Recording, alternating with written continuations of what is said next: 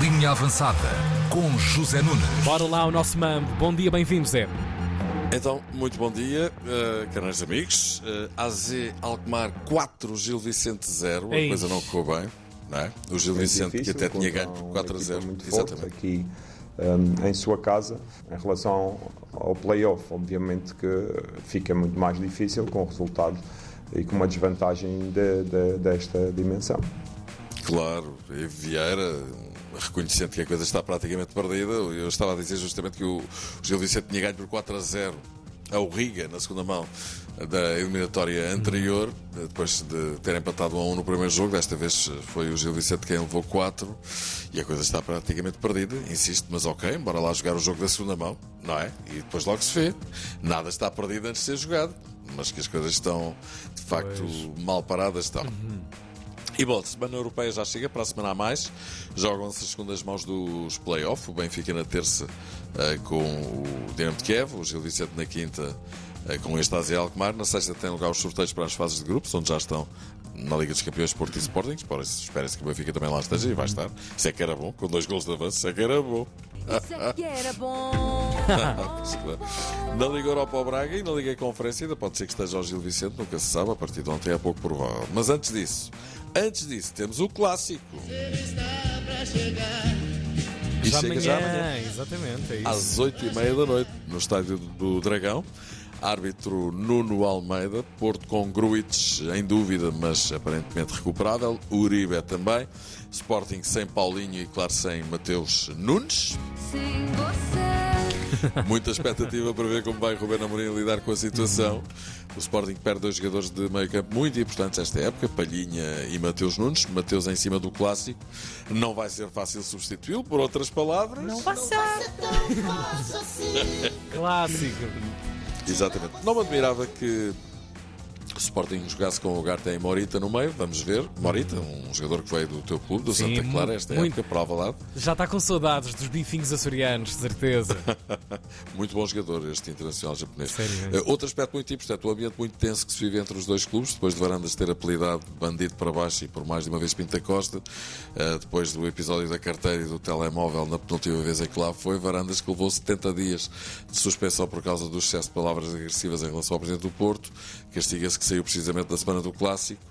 Varandas, ao que tudo leva a crer, vai acompanhar a equipa, só não pode estar nas zonas técnicas. Uhum. Vamos ver se tudo corre de forma mais ou menos normal. Já não digo normal, mas mais ou menos normal. Ah, Pronto, vai, então pode entrar no estádio. Pode entrar no estádio Ah, como... Sim, pode acompanhar a comitiva, Ok. mas eh, como presidente do Sporting, não é? Sim, sim. Mas que não haja confusão, que não haja sarrabulho, que o árbitro não se deixe condicionar por ninguém e que os jogadores e treinadores estejam à altura do evento, que promete, não é?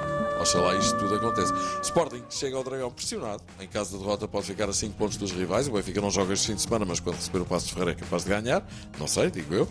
E o Sporting ficar a 5 pontos dos dois rivais à terceira jornada não seria nada bom para os seus interesses no campeonato. É verdade que o início destes já se sabia que comportava muitos riscos. Braga fora na primeira jornada, Dragão na terceira.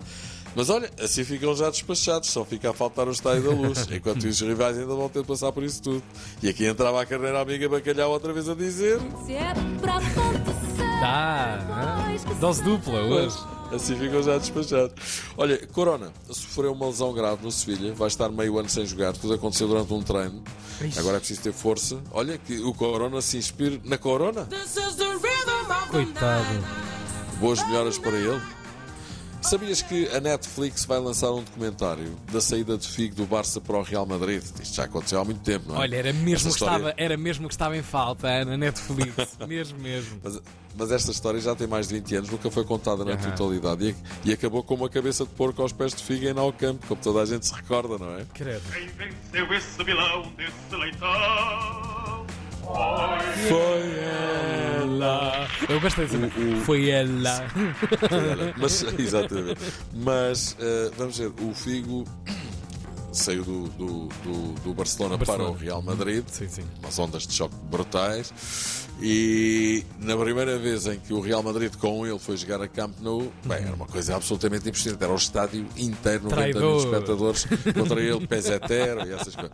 E às tantas o, o Figo vai marcar um pontapé de canto e quando está a colocar a bola cai-lhe uma cabeça de porco aos pés. Ai, que horror, que. Vida da bancada. Ele olhar para a cabeça de leitão. É um grande momento. Se fores ao YouTube, isso está lá. Está lá, é está lá fantástico. Verdade. Ok.